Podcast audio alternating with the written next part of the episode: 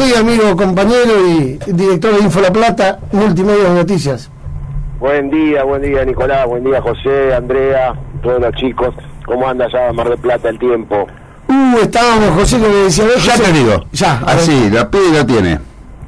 Con una temperatura de 15 grados centígrados, el cielo cubierto, bien, una visibilidad de 10 kilómetros, viento del este a 5 y la presión de 1012, hay 90% de humedad. Bueno, muy bien. Se está llegando el otoño entonces, ¿no? Exacto. Dicen que empezaba a las 6 de la mañana, no sé cómo. El 21, era. bueno, ¿Cómo era la historia de los supersticios, los historicios, no sé? Mañana, claro, tiene razón, mañana empieza el otoño. Sí, viste, pero que a veces el día del 21, pero por ahí te dicen, empieza el solsticio del invierno, del otoño, y este solsticio antes no estaba y ahora sí. Esto, viste, era como hace muchos años atrás, no había sensación térmica. Después apareció la sensación térmica. Claro. Yo la verdad no entiendo más nada ya con todo esto. Y después los pronósticos te dan tres días lluvia y no llueve nunca. Y el cuarto día que no dieron lluvia, se cae toda la lluvia de golpe, hay un temporal más. ¿Cómo andás, Mario, desde la ciudad capital de la provincia de Buenos Aires? Acá en la capital amaneció, está lloviendo un poco, tenemos un alerta amarillo que está Uh. eh, publicado por la Municipalidad de La Plata por lluvias intensas, pero todavía no, no son intensas, así que en las siguientes cuatro horas. Así que el otoño arrancó, astronómicamente ya arrancó, ya lo sabemos, y, y prácticamente ya también en la calle está el otoño. Está lloviendo, la temperatura bajó, así que... Contame, Mario, una pregunta que tenemos que interrumpir, porque en La Plata los tiros, ¿están cayendo las hojas ya? No, todavía no. Ah. Todavía no. La, la, eh, mirá, acá eh, durante los últimos años, como decía José, han pasado tantas cosas que antes no pasaban. este, Sí. El, el tiro empieza a caerse mucho más tarde. Eh, en, en- los últimos años recién empieza a finales de, abril ya a, a caerse, que bueno, antes pasaba, en marzo vos ya veías la vereda llena de hojas, ¿no? Este, ahora se va retrasando. Pero bueno, lo que no se va retrasando, lamentablemente, es lo que veníamos diciendo durante todo el verano y ha llegado junto con el otoño la segunda ola del coronavirus. Esto ya es después de la conferencia de prensa que hicieron ayer los 24 ministros de salud de la, nación, este, de cada una de las provincias, eh, está ya confirmado, ¿no? Es, es una realidad que está entrando la segunda ola del coronavirus al país y bueno, están todas las alertas puestas en eso. No sé en Mar del Plata cómo está la situación, pero No, y sí, eh, estamos aumentando de a poquito los casos, no somos exentos de la provincia de Buenos Aires, pero estamos en la misma situación que estábamos en marzo del año pasado. Eh, ¿Qué te quiero decir? Cuando el coronavirus en el AMBA estaba creciendo, nosotros acá estábamos con bajos casos, y después, a los dos o tres meses, vino el pico acá en Mar del Plata, que llegamos a tener un montón de casos, no me acuerdo, no quiero decir números por decir, pero me parece que estamos configurando un escenario muy parecido al del año pasado, lamentablemente, ¿no? yo ahí, bueno, eh, está claro, Nico, permitirme disentir, que, que no es el mismo escenario, digamos. Hay tres cosas que marcan la diferencia. Uno es, obviamente, el, el operativo de vacunación. Si ya tenemos eh, más de dos millones de personas vacunadas y eso eh, implica, en términos profundos, en términos de sociabilidad, que es el conocimiento del coronavirus. Eh, Nosotros en marzo del año pasado no conocíamos el coronavirus. Esta es la gran diferencia entre el año pasado y este año. Es el año pasado era toda incertidumbre, que no sabíamos qué era, cómo venía, cuáles eran los protocolos, eh, y frente frente a la ignorancia y frente al miedo eh, hasta hicimos muchas acciones eh, tanto gubernamentales como no gubernamentales eh, por ahí para perder tiempo equivocadas otras acertadas. Hoy sabemos tenemos el conocimiento pleno de qué es de cómo funciona de cuáles son los protocolos de, de, de- de hecho digamos eh, lo que todo el año hablamos con José no vamos a arrancar una segunda ola con clases, con clases presenciales, semipresenciales, pero con clases, en fin, con un sistema educativo funcionando. Sí, hasta ahora están, vamos a ver, esperemos que duren. Que no la suspendan, que no pase nada raro, que tomemos las medidas, que vacunemos al personal docente, los chicos. eh, Bueno, lo que pasa es que, viste, eh, bueno, es un tema de las clases, ¿seguro? Nico, No. Yo, yo quiero desmitificar esto, no, pa- no va a pasar nada raro. A ver, tenemos protocolos y se están cumpliendo. Están llegando la vacuna a medida que llegan en un contexto mundial atroz, en un contexto mundial donde se juega con la vida y, y, inclusive, por ejemplo, la Unión Europea tiene un, un, problema gravísimo que está diciendo, bueno, no salen más vacunas de la Unión Europea hacia el mundo, primero queremos lo nuestro, o sea, estamos hablando en términos ya bélicos, ¿sí? La distribución de la vacuna, que no estaba atento. ¿Qué palabra bélico dijiste? Sí, sí, totalmente. Viene de Beli, de Belis. ¿Eh? No, no, José estaba haciendo un chascarrillo, me ah, no, no, lo que digo es esto. El que no estaba atento en lo que pasa con la vacuna en el resto del mundo durante la semana, yo les cuento, el clima es bélico y no estoy exagerando. Hay una guerra directamente. Cuando uno habla de una guerra, no está hablando de violencia, está hablando de muertos. El resultante eh, más dramático de la guerra siempre son los muertos. Y acá estamos jugando con la vida. Y acá estamos jugando con que si un país no tiene la dotación de vacuna que necesita, la gente se muere. ¿sí? Eh, eh, pasó eh, hace cuatro días en San Pablo, se murió el primer la primera persona por COVID-19 por no tener una cama directamente. En la ciudad más rica de Brasil. Pero viste que increíble, una ciudad que aparte de Brasil prohibió el acceso a las playas. Bueno, pero eso es otra, mira, eso es Río de Janeiro, pero estamos hablando de San Pablo.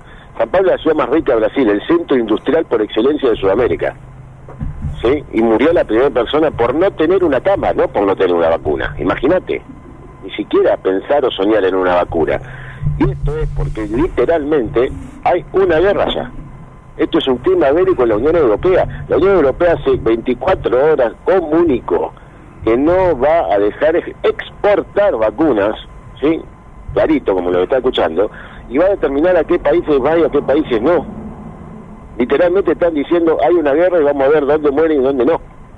Entonces, esto es quizás lo más importante que tenemos que leer desde la Argentina de lo que de lo que va a ser el aguante y el periodo hasta tener la inmunidad.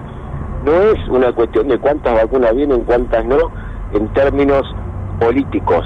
Esto ya es mucho más serio eso es lo que tenemos que estar viendo en lo que pasa en el norte. No, eh, mira, llegamos a la segunda ola, dijimos que iba a venir, está en el norte, ahora en el norte están diciendo, como dijo Máximo el año pasado, la semana pasada, en la tercera ola. Miren, nosotros estamos en el inicio de la segunda ola, pero estamos en un clima bélico y eso sí cambió, Nicolás. El año pasado no podíamos ni pensar que una cuestión como esta iba a llevar a un cambio de eje en la economía mundial, en las decisiones mundiales, y eso pasó y está pasando ahora, en este momento. Eh, eh, durante la semana pasó inadvertido para la mayoría de los analistas políticos de la Argentina el, cruce de palabras entre Biden y Putin, ¿sí? en la cual se Terrible, hasta se amenazaron, ¿no? Se acusaron de asesinos, mutuamente. ¿Eh? Y, y, y, jocosamente diciendo, igual nos conocemos, yo lo digo porque lo conozco bien, dijo el uno del otro, ¿sí? Los dos principales referentes mundiales se acusan de asesinos, si, si esto no es noticia, yo no sé qué es noticia, ¿no? Ahora, no estaban hablando de misiles estratégicos con, con cargas nucleares, ¿eh? Estaban hablando de COVID, ¿no? Estaban hablando de economía, estaban hablando de sistemas de producción, de dónde se para, dónde no, y como eje en el medio usan el COVID-19.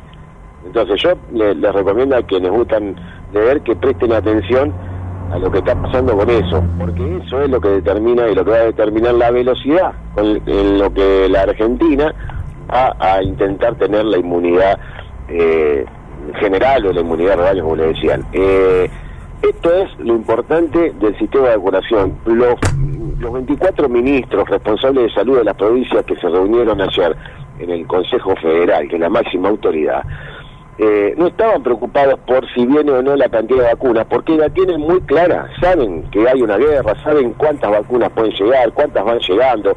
De hecho, ayer a la mañana llegó un nuevo avión desde, desde Moscú con 370 mil dosis 370.000 primeras dosis de, de Sputnik 5, B, como quieras decirle, eh, y, se determinó automáticamente que esas 375.000 dosis son para personas mayores de 70 años o con problemas de salud. Bueno, eh, empiezan a ponerle prioridad ¿sí? a la distribución de vacunas, algo que para esta fecha nadie iba a pensar que iba a ser así. Para esta fecha digamos, durante enero, cuando hablábamos, decíamos, bueno, para marzo vamos a tener 20 millones de vacunas y todos van a estar vacunados.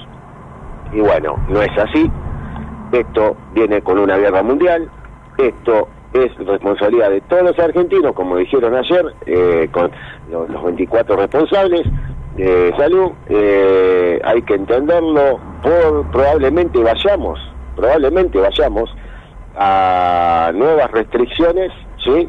Eh, no creo que de circulación, porque eso el presidente de la Nación fue muy claro. Eso también cambió, Nico. El presidente de la Nación fue claro. El presidente dijo, vamos a hacer todos los esfuerzos para no cortar la cadena productiva, la cadena de comercialización, la actividad comercial y sobre todo la educativa. Ahora, el hacer los mayores esfuerzos implica que si se desmadra, ¿sí? por cuestiones estratégicas, limítrofe, que nos, nos baja la maná o que no querramos, eh, por cualquiera de esos motivos, bueno, vamos a, tener un otoño este, también complicado mm, en términos educativos, en términos comerciales. Mario. Sí, una, una, consulta te hago a ver si en La Plata pasa algo parecido a lo que sucede acá en Mar del Plata en el tema de educación. Hay un montón de escuelas que tienen un montón de estudiantes, de secundaria estoy me refiriendo, que no tienen ni clases virtuales ni clases presenciales, que es un hecho muy grave. Acá hay varias. ¿Por qué?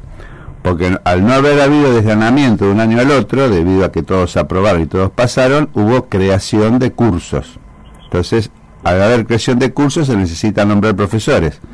Y como las asambleas para nombrar no se están haciendo, hoy en Mar del Plata yo no, no puedo estimar cuántos hay, pero de diversas escuelas nos han consultado de que no tienen clases ni virtuales, ni presenciales, ni tampoco les dicen cuándo, porque todo depende de cuándo el nombre los profesores. Así que, ¿en La Plata pasa algo similar?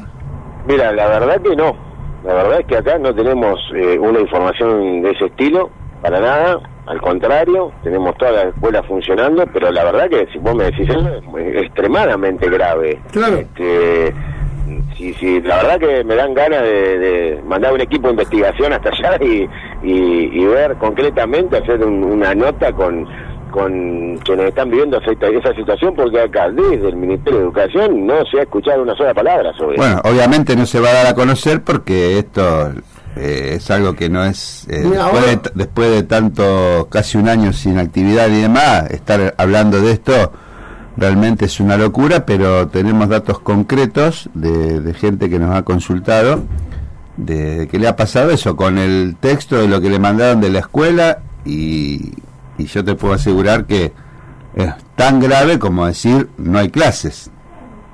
Bueno, sí, la verdad que yo digo acá nada, y acá se recibe la información de toda la provincia, así que eh, sinceramente eh, vamos a, investigar eh, literalmente ahí en Mar del Plata y hablar con alguien que esté viviendo esa situación. Ya, nosotros hoy vamos a hablar con Ana María Hermosilla, que es decana de la Universidad Nacional en, la, en el área de psicología, y vamos a hablar con la presidenta de la Sociedad de Fomento del Barrio Belisario Roldán nos pueden contar cómo están en los barrios, cómo está la facultad funcionando. Mira, acá te, leo textualmente el texto que muchas familias recibieron. A ver. Eh, buenas tardes familia, le informo que, y habla el curso, quedó inscrito, el curso de segundo año quedó inscrito en el 2021 en tercero quinta, turno tarde. Y no, con mayúscula el no, tendrán actividades ni virtuales ni presenciales por el momento, siendo que hay que designar nuevos profesores esperar las novedades, ya sea de mi parte o del nuevo preceptor. Gracias. Esto lo mandó el director de una escuela grande de Mar del Plata.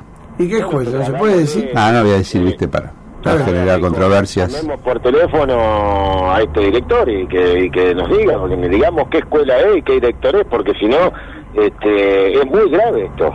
Esto es una situación extremadamente grave que acá están desconociéndose, seguramente, seguramente. Entonces, digamos quién es, digamos qué escuela es, llamémoslo por teléfono. Y si no, nosotros mandamos un móvil desde acá porque realmente es gravísimo eso. Hay que, hay que, no, no, no, no podemos dejarlo pasar desde impuesto ciudadano. La verdad que no, yo pienso lo mismo que vos, por eso pensamos a ver, y bueno, lo vamos a investigar, vamos a estar encima del asunto, pero bueno, como es una información extraoficial y nos pidieron que no trascienda, En la semana vamos a trabajar y va a estar en Sin Filtro, va a estar en Impulso Ciudadano. Oficial, Nico, tenemos que llamarlo por teléfono y hablar con esa persona. Es gravísimo. No, no podemos dejar pasar un tema como este. Es extremadamente grave. ¿Es un colegio privado? No, es un colegio del Estado. ¿De Estado municipal, provincial? No, no, del Estado provincial. Una escuela secundaria. Bueno. Ya vamos a averiguar el, el término del programa. Hagamos el esfuerzo de, de conseguir y si no nosotros lo llamamos este, de Info La Plata. Pero no me quiero perder el tiempo, Nico, porque sé que tenemos... Dale, sí, lo tenemos Gustavo Pose rápido, Ana María Hermosilla, gente que tiene agenda muy, muy, eh, Pablo Santín, gente que tiene agenda muy, también está la Sociedad de Fomento Belisario Rolán, Rodolfo, Guardavidas de Mar Chiquita, tenemos una agenda súper, súper, súper cargada. Antes de que, de que siga el programa, quiero eh, cerrar el acá de La Plata con la bomba política. A ver, contá. Política. Dale. Sí, la bomba política. Es, eh, Juntos por el Cambio explotó. Así de cortita. Ah, la. Eh, la, la unidad de Juntos por el Cambio ya no es tal. Ya están llamando a que va a haber eh, primarias eh, dentro de Juntos por el Cambio. Ya no está. Se sumó Monzó a la cosa. Claro, a ver, tenemos tres frentes, ¿sí? Tres frentes. En ninguno de los tres frentes están los eh, antiguos conductores de Juntos por el Cambio. Y la evolución va a ser bastante interesante verla. Este, sa- este domingo, digamos, mañana ya tenemos un, un- hecho concreto, que es las elecciones internas de la Unión Cívica Radical en la provincia de Buenos Aires, con, con Gustavo Pose encabezando una de las ¿Cómo lo ves, Mario? alternativas eh, y, eh, y eso ya cambia, ya es el primer indicio de, eh, del- de, la primera fractura. Quienes encabezan la, la, la lista con Gustavo Pose en toda la provincia, en cada distrito, eh, buscan la identidad radical, buscan recuperar que el radicalismo sea el protagonista de esa eh, de Juntos por el Cambio, digamos, y no el PRO, ¿sí? Ha sido el responsable de haber perdido todo y de haber hecho el peor gobierno que se recuerda en la historia de la Argentina. Entonces, los radicales que no quieren que le digan, mire, ustedes participaron del peor gobierno y que dicen, mire, nosotros somos intendentes exitosos, fuimos reelectos a pesar de esto, eh, tenemos otras expectativas, bueno, esto que lo encabeza Gustavo Pose, mañana va a una primera prueba.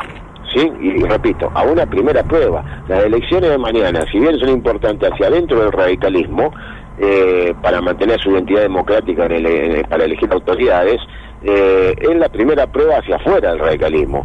De acuerdo a la cantidad de votos que tengan mañana, se ganen o pierdan, ya lo dijimos, van a ir a primaria abierta obligatoria con sus propios candidatos. Gustavo Pose es un intendente exitoso que viene de ser reelecto, que viene de una historia de, gobernantes eh, eh, muy, muy um, eh, eh, buena dentro del radicalismo, eh, no de ahora, de los últimos 50 años, eh, y, y tiene todos los pergaminos para ser candidato a gobernador de la provincia de Buenos Aires.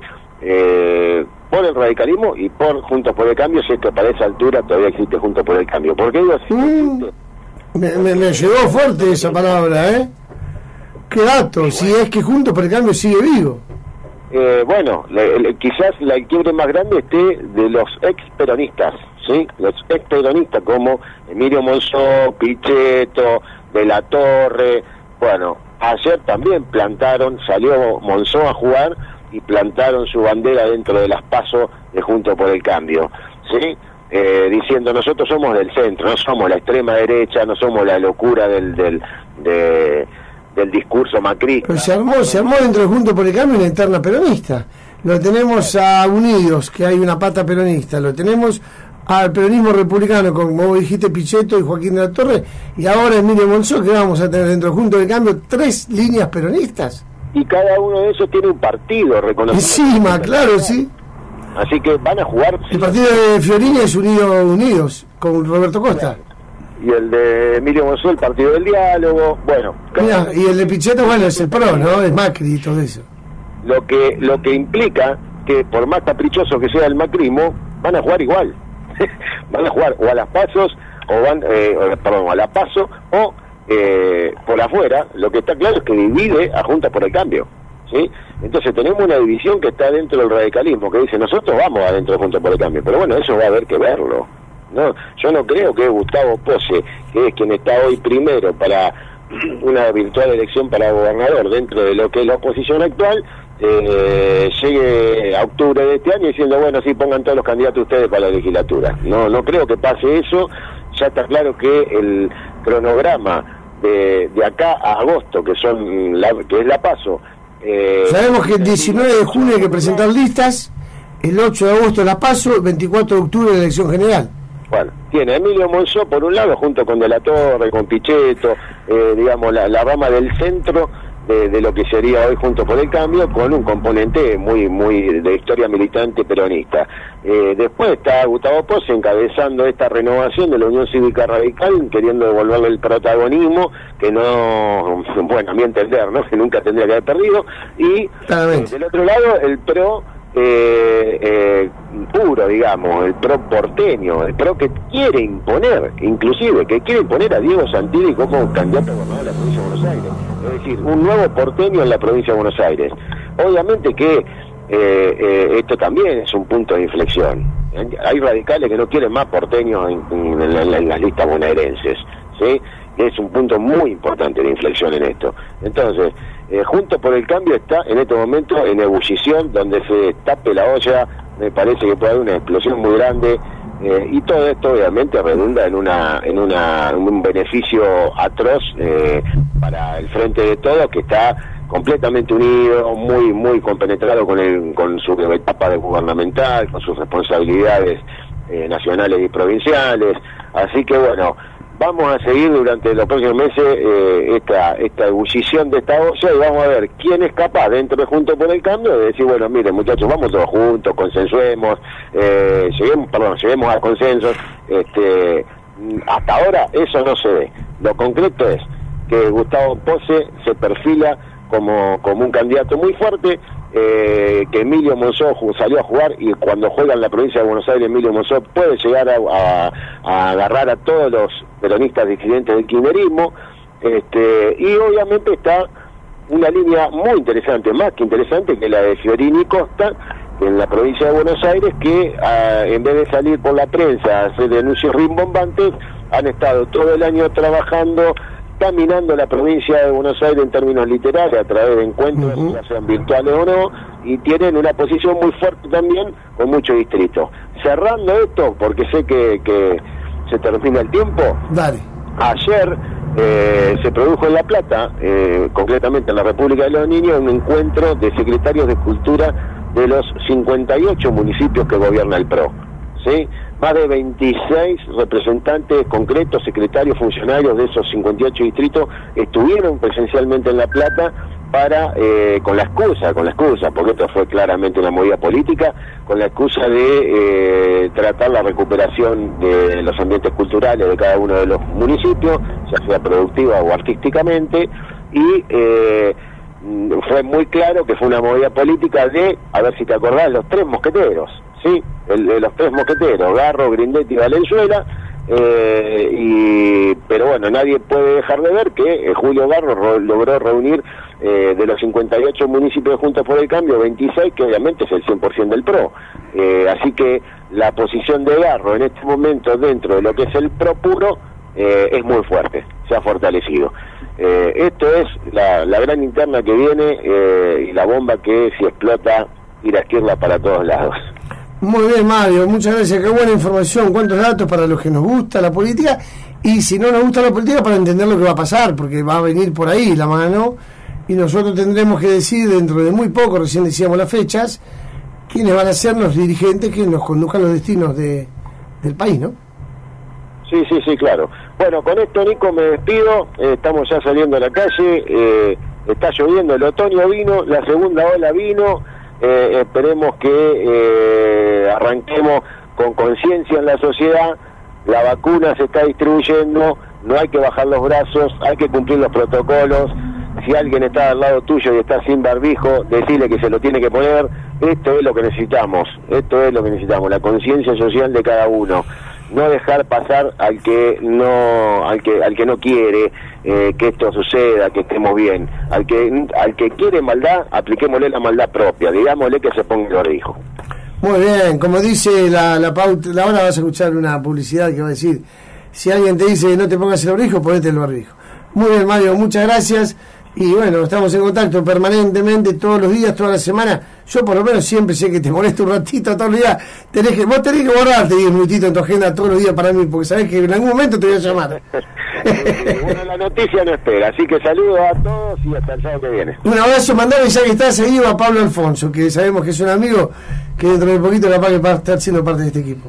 Sí, sí, sí, Pablito está, seguramente está escuchando desde acá de La Plata, desde los estudios de La Plata Noticias, que es también un medio muy importante acá, así que también le mandamos saludos. Abrazo grande para vos y para todos los que nos están escuchando desde esa ciudad capital. Chau, chau. Gracias, Mario. Bueno, estábamos con Mario Ciancalini, director de Info La Plata Noticias, y seguimos por Radio La Red. Si estás